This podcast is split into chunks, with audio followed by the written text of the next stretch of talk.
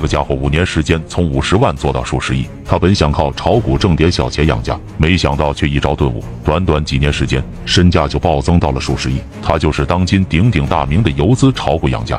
炒股养家，上海人，真名叫林广昌。炒股养家是他某古巴的网名。作为一个在国企混了十四年、寂寂无名的失败者，他做梦也不会想到自己有一天会成为一方叱咤风云的游资大佬。在二零零六年，他无意间接触到了股市，此时恰逢 A 股迎来了二零零七年六千点的牛市，他就这样稀里糊涂的挣了四十万。由于性格耿直，不善交往。长期遭受同事的排挤，人到中年还一事无成，于是他决定辞职专职炒股。二零零八年，他拿着全部家当九十万入市，却不幸赶上了当时的大熊市。此时信奉价值投资的他，一路跌一路补仓，不到半年时间，本金直接腰斩。面对家中上有老下有小的生活，他一夜间白了头。有时候逼着往前走的，不是前方梦想的微弱光芒，而是身后现实的深渊万丈。二零零八年是他人生中最低谷的一年，他开始潜心研究短线技巧，几百家之所长，从牛市到熊市，从战术到战略，力求全面走上大成之路。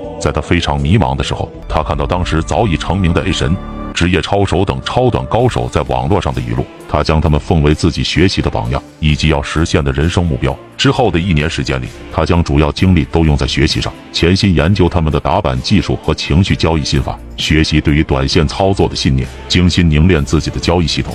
二零一零年开始了他的封神之路。功夫不负有心人，整整一年的付出有了回报。炒股养家已经领悟到炒股的精髓，理解了股市涨跌的真正原因，研发出了属于自己的一套交易模式。终于在二零一零年五月份，资金翻了五倍，突破二百万，然后一发不可收拾。到二零一一年末，就一口气赚到了六百万，半只脚已经踏入游资行列，资金曲线一路上涨。大家只知道他的专用席位一次次出现在龙虎榜上。在行情火热的二零一五年上半年，有好事者统计过龙虎榜上他的交易数据，推算出他动用的资金至少在十亿以上。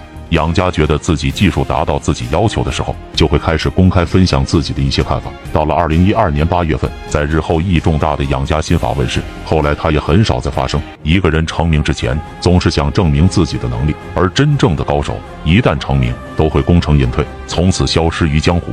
他的心法。得散户心者得天下，人气所向，牛股所在，高手买入龙头，超级高手卖出龙头，至今被封为短线圣经。如果你能用心领悟养家老师的心法，那你的交易境界一定能提高若干个维度。由于这套交易模式十分稳健，一直以来都是众多游资和散户的必修课。炒股养家多数分享的是在层面上的心法，所以很多新手很难看懂。九二克比。涅槃等大神其实做了更加具体的剖析，他们用更加简单的语言解释了养家心法的核心思想，主要就是情绪的转换和市场参与者的心理状况。很多人都认为做短线是一个亏钱的游戏，但是养家能做到被清华大学请过去演讲，真是奶油资界的楷模。养家老师等四十多位一线游资悟道心法语录，我已为你整理在下方购物车的这两本书里面，反复研读，多看几遍，定能让你有所收获。